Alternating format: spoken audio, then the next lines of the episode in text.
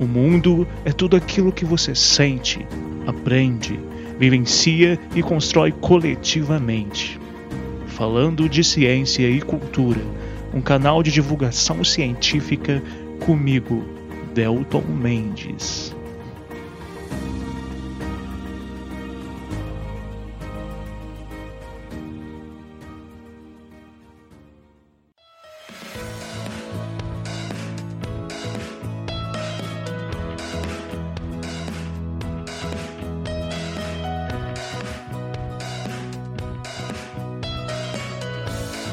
Sejam muito bem-vindos a mais um episódio do canal Falando de Ciência e Cultura, o episódio 32, comigo, Delton Mendes. E para mim, falar sobre a morte é também falar sobre a vida.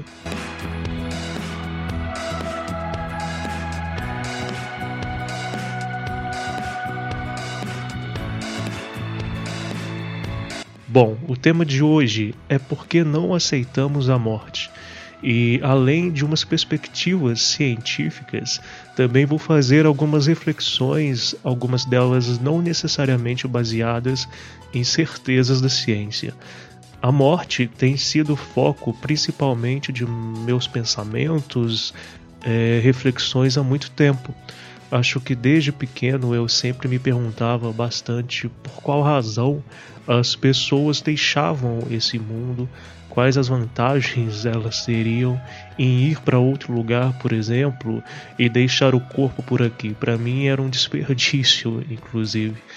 Eu me recordo claramente do primeiro velório que eu fui e lembro que com uns 10 anos de idade, mais ou menos, eu fiquei pensando na morte como algo repleto de cores. Lembro até do pôr do sol daquele dia.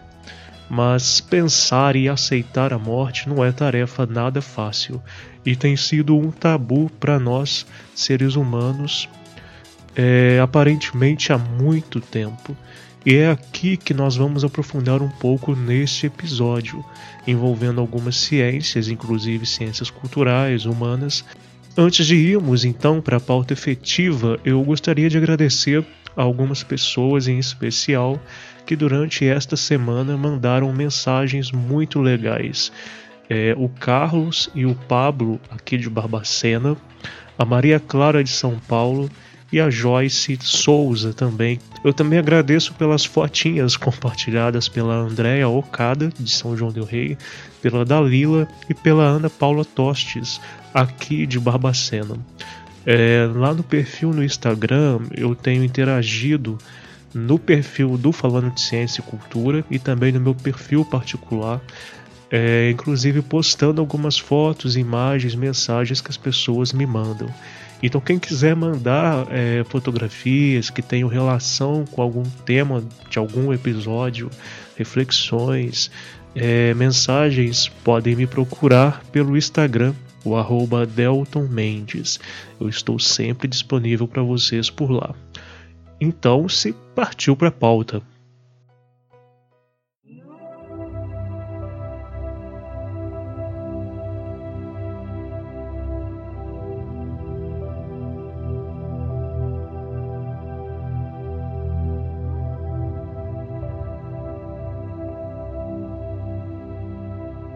Morrer, como já foi dito, até em outro episódio aqui do canal, o episódio 5, se eu não estou enganado, é um fenômeno natural pelo qual todos os seres vivos do planeta Terra passarão.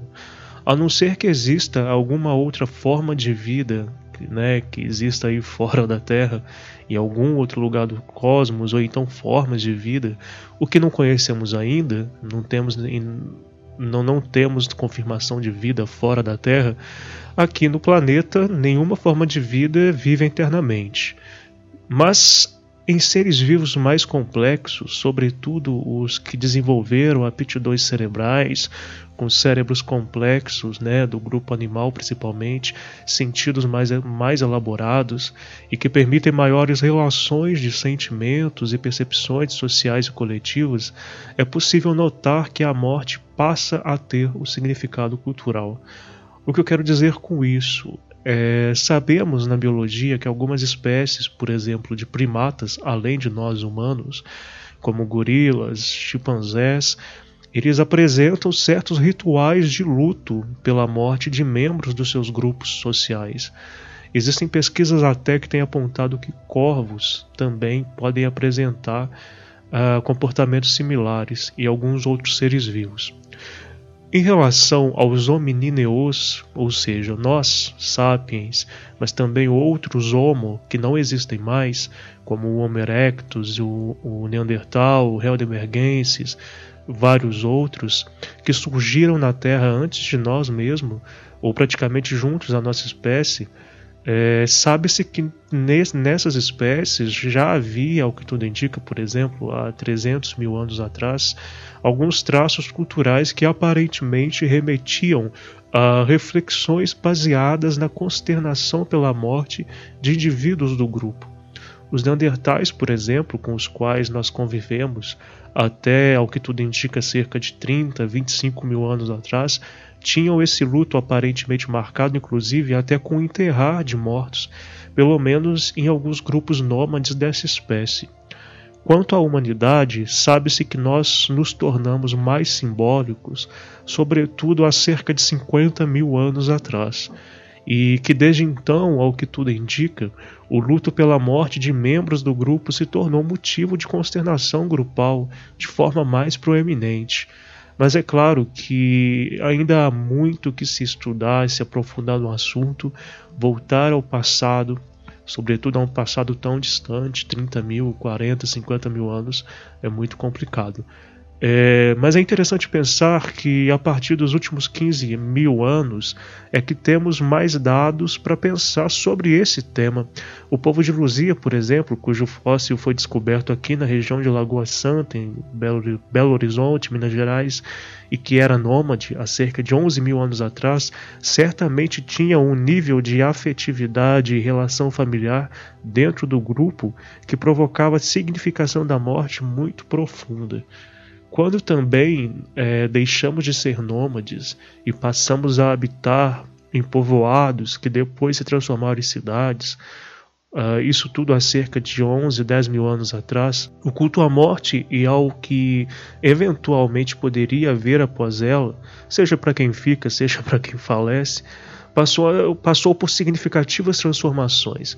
É, pensem que regiões específicas para onde os corpos eram destinados começaram a se tornar prática constante nesses, nesses povoados, nessas cidades, o que hoje nós vamos chamar de cemitérios, por exemplo.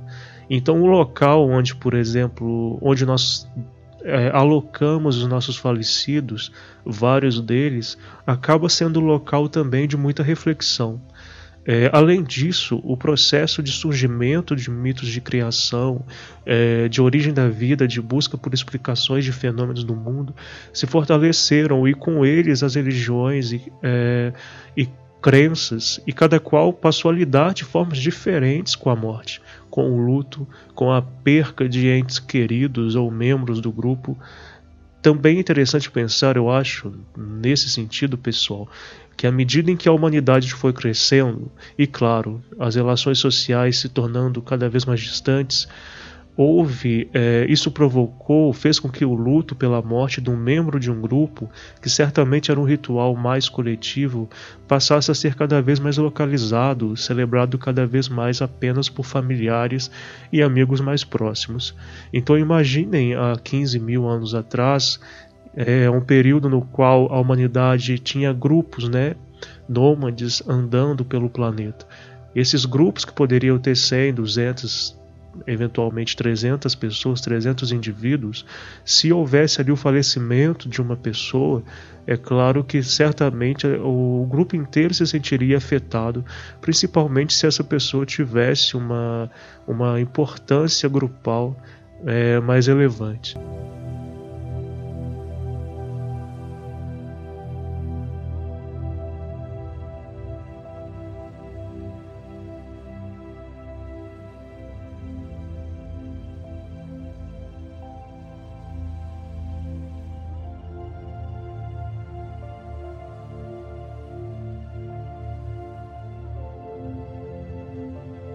É importante então dizer que a morte, como uma desgraça, como algo horrível, é uma, algo que não pode ser pensado, não foi sempre compreendida dessa forma. Inclusive, muitos povos e culturas celebravam a morte com alegria, ainda celebram em alguns casos, com festas inclusive, partindo-se do pressuposto, por exemplo, de que ela é uma passagem entre mundos e que por isso é uma evolução para o falecido e também para as pessoas, para o povo. Então a morte como desgraça, como, como uma coisa horripilante, como uma perca inexorável, é algo muito mais inerente às sociedades dos últimos quatro mil anos, talvez. Hoje, para a sociedade capitalista, é, a morte é compreendida como uma desgraça total algo horrível e que é uma perca imensurável, insubstituível. Isso gera processos de luto e dor que não raras vezes jamais serão superadas em totalidade pelas pessoas. É, por isso até hoje falar sobre a morte é um tabu. É um sofrimento. Não falamos sobre a morte e temos medo de que ela chegue para nós ou para os nossos entes queridos. O mundo ocidental transformou a morte em um tabu enorme e ela costuma ser ocultada das crianças, é banida inclusive das conversas cotidianas. Tudo aquilo que possa lembrar a morte, inclusive a enfermidade, a velhice, é, de certa forma são escondidos da sociedade. Então, nessa sociedade, numa sociedade baseada na razão, como a gente vê hoje, na busca pelo entendimento de tudo, a morte é o limite, porque nós não entendemos ainda, não conseguimos entender e, e, e, processar bem essa ideia da morte. Algo que não sabemos lidar de forma profunda e espiritualmente, senão a partir das religiões ou das crenças, é, o que vai gerar processos diferentes aí de lidar com a morte. Então, de certa maneira, pensar que somos invencíveis, como a própria sociedade moderna busca construir é melhor do que pensar em algo que pode nos derrotar. A morte, então, ela é muito compreendida como um derrotar, né, como um processo de perca, um processo de derrota, literalmente. Nesse sentido, é sempre melhor burlar a morte, então, correr literalmente dela e até pensar, até correr do pensar sobre ela. Muita gente acha que discutir, falar sobre a morte atrai a morte. Isso empobrece não apenas o luto, mas também a nossa capacidade de passar por ele quando precisarmos disso. E todos nós precisaremos passar por, por isso algum dia.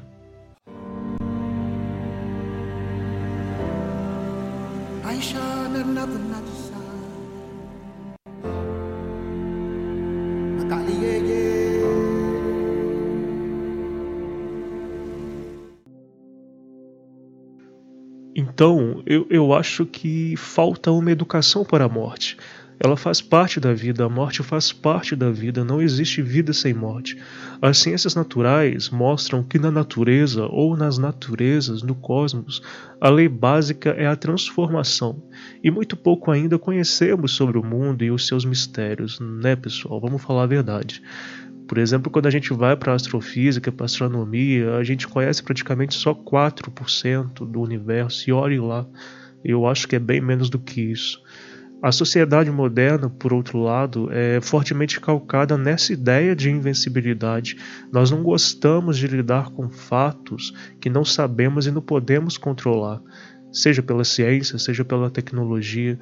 É, o mundo né, é compreendido, sobretudo por esse âmbito da tecnologia, da modernidade é, extremamente calcada na ciência como resposta para tudo, nos ilude ao ponto de acharmos que somos totalmente insuplantáveis, que nada poderá nos derrotar.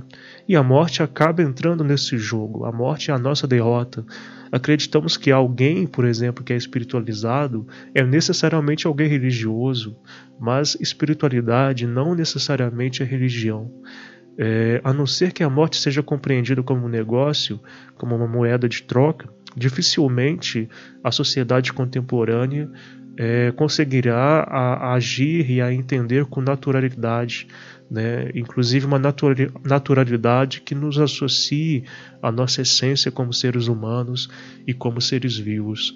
É, nesse sentido, então, eu acho que é importante a gente pensar é, sobre o luto que é o processo que surge a partir do momento em que sabemos, por exemplo, que alguém morreu e que pode apresentar diferentes percepções de acordo, de acordo com diferentes perspectivas, algumas delas científicas.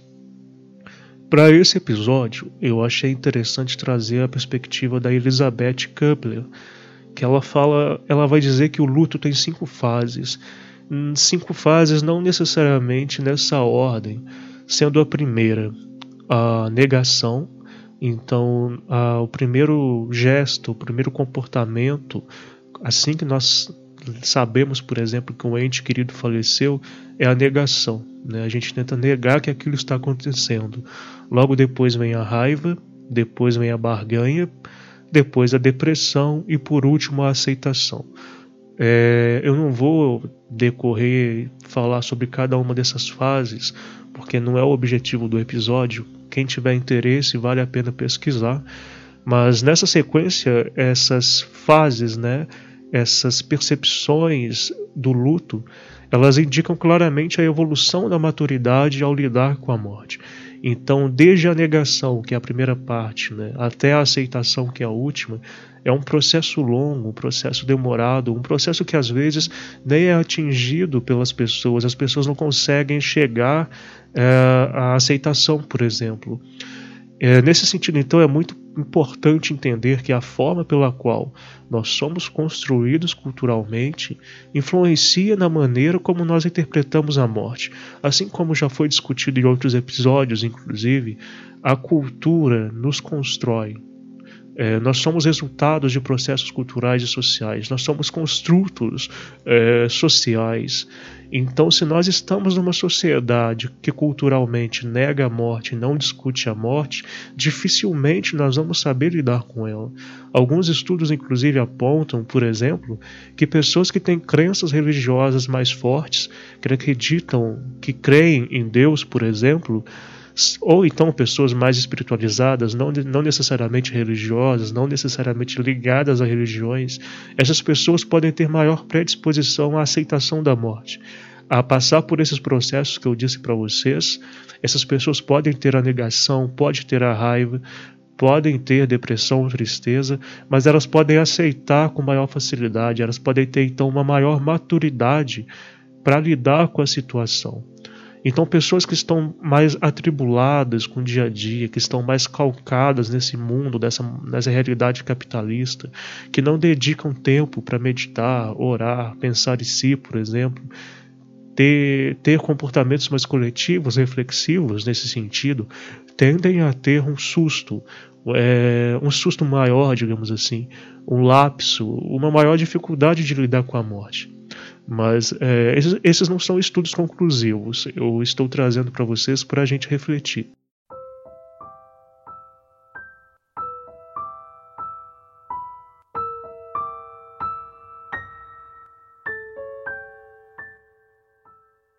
Então, nesse sentido, galera, eu acho importante também a gente falar sobre a saudade. Eu acho que a saudade ela é um sentimento totalmente normal e que nós temos, né, uma percepção que nós temos que não é só relacionada à morte. A gente pode sentir saudade de diversas formas, de diversos sentidos.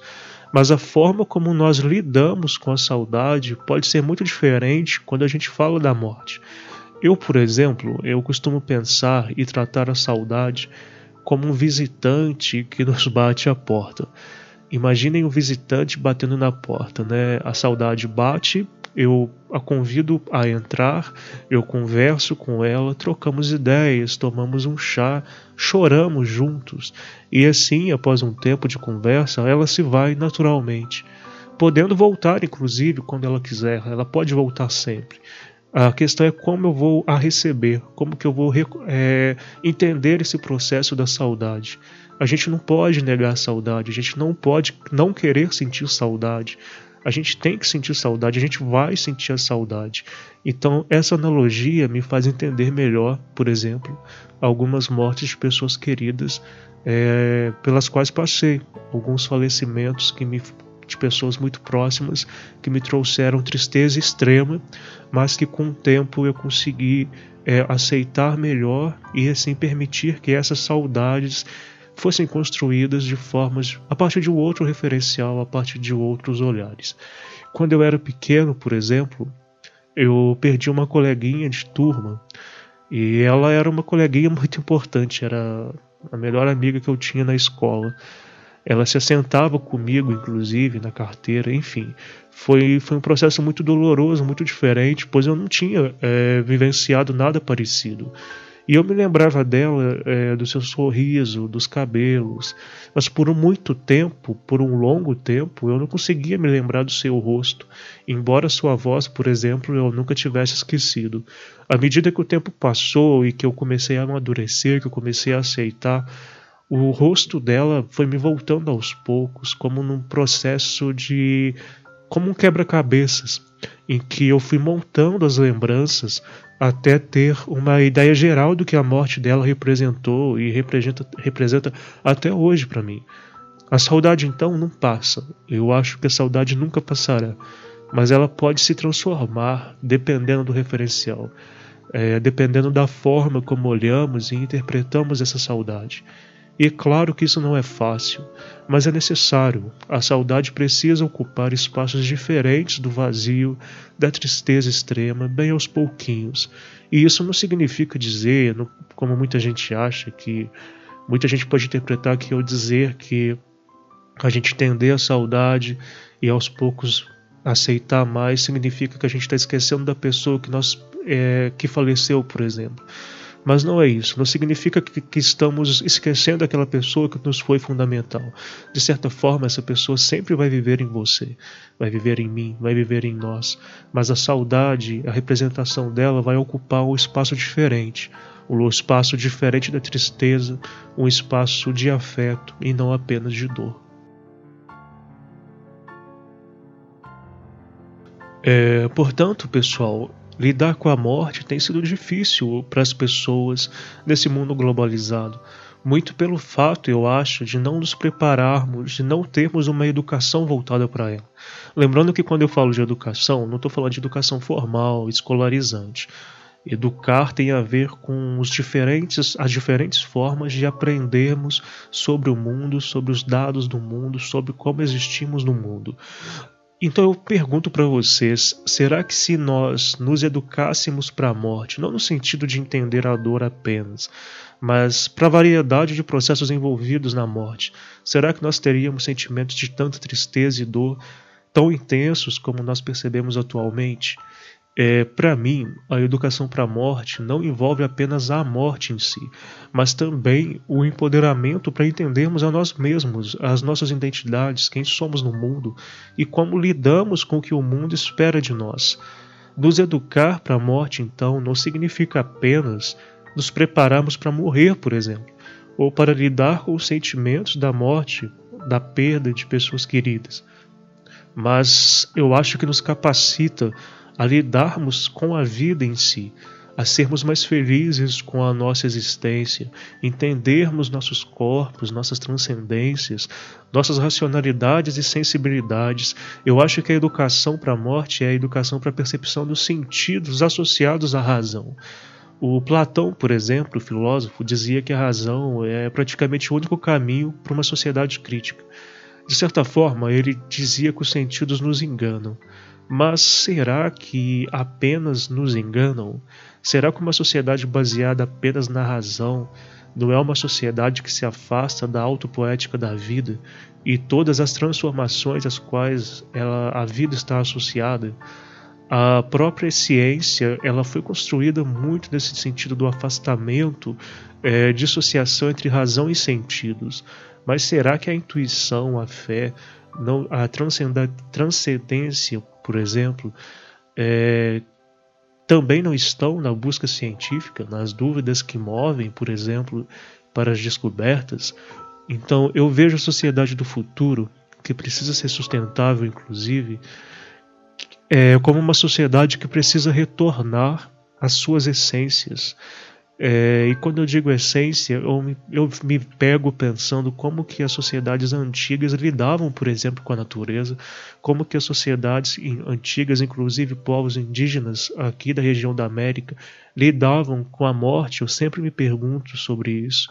como que os nossos índios atualmente lidam com a morte. A gente tem diversos diversas formas muito diferentes, né, de, de culturais de lidar com a morte em povos indígenas brasileiros. Então eu sempre me pergunto, sempre penso que talvez seja uma questão de resgatar valores e essências. Eu acho que precisamos retornar aos sentidos e à sua percepção. Uma pessoa que não dá espaço para a percepção de suas emoções e sentidos, eu acho que é uma pessoa que terá muito, muita dificuldade para entender, se entender nesse mundo cada vez mais complicado de viver e de existir.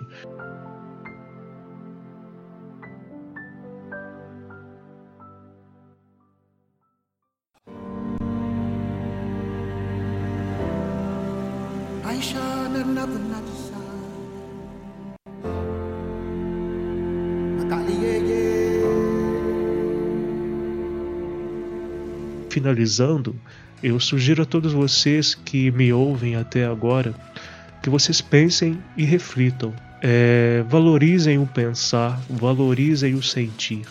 O que afeta vocês? O que faz vocês se sentirem bem? Como vocês lidam com as suas dores, com os amores? Quanto da sociedade capitalista que valoriza a posse né, habita em vocês? Em qual medida essa sociedade extremamente capitalista constrói vocês. É possível possuir menos e ser bem mais? Ou seja, é possível nós pensarmos em ser né, e valorizar as nossas experiências sensíveis, ao contrário de somente ter? São perguntas que eu acho muito importantes e que estão ligadas a esse tema, pois muito da não compreensão da morte está ligada ao sentimento de posse, de domínio. Nós somos egoístas várias vezes ao lidarmos com a morte. E esse egoísmo, por exemplo, pode estar ligado uh, quando nós estamos passando por um processo, por exemplo, de uma pessoa hospitalizada que está com muita dor, por exemplo, em câncer terminal, e a gente de todas as formas quer manter aquela pessoa viva. Mas será que aquele sofrimento aquela, naquela pessoa, será que aquilo, será que nós queremos aquela pessoa que aquela pessoa continue viva, não é egoísmo nosso.